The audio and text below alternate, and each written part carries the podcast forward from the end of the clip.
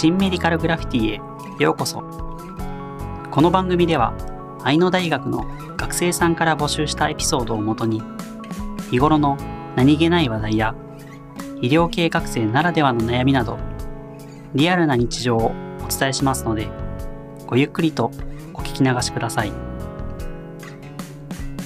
今回はある海外についてのエピソードです。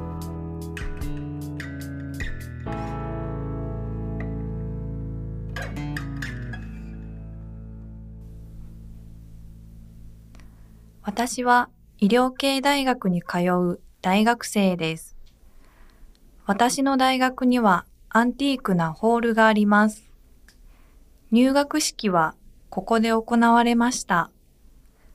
入り口から入ってすぐの頭上に大きな絵が飾られています。周りの友達は絵の存在にすら気づいていないようでしたが、私は足を止めてその絵を見上げていました。高校時代、一応美術部だったのですが、あまり熱心でなかったですし、その絵が誰の作品かもわかりませんでした。私はただその絵が少し怖かったのです。黒い服を着た西洋人らしい男の人たちが暗い部屋で真っ白な肌を露出した男性を囲んでいます。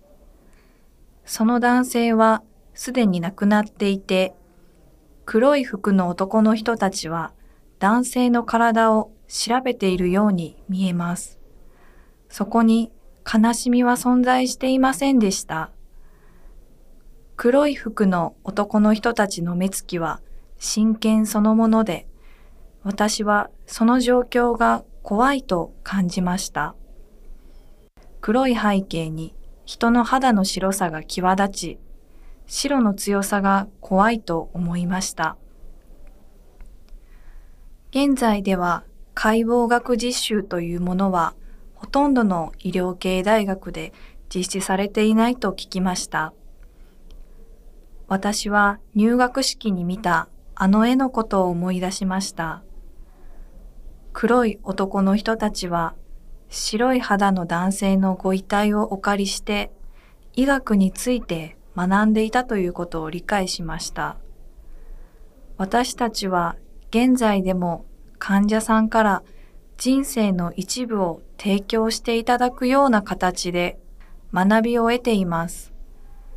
悲しみを乗り越えてより多くの人のためになる医療を求めるのが私たちの仕事なのかもしれません。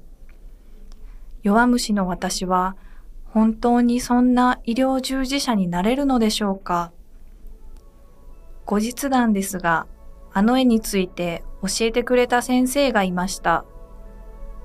作者はレンブラントという17世紀のオランダの画家で、タイトルはトゥルプ博士の解剖学講義という作品だということです。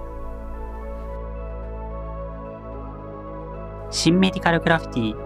本日はこの辺りで失礼します。当番組では皆様からのささやかなエピソードを募集しております。ではまた次回お耳にかかりましょう。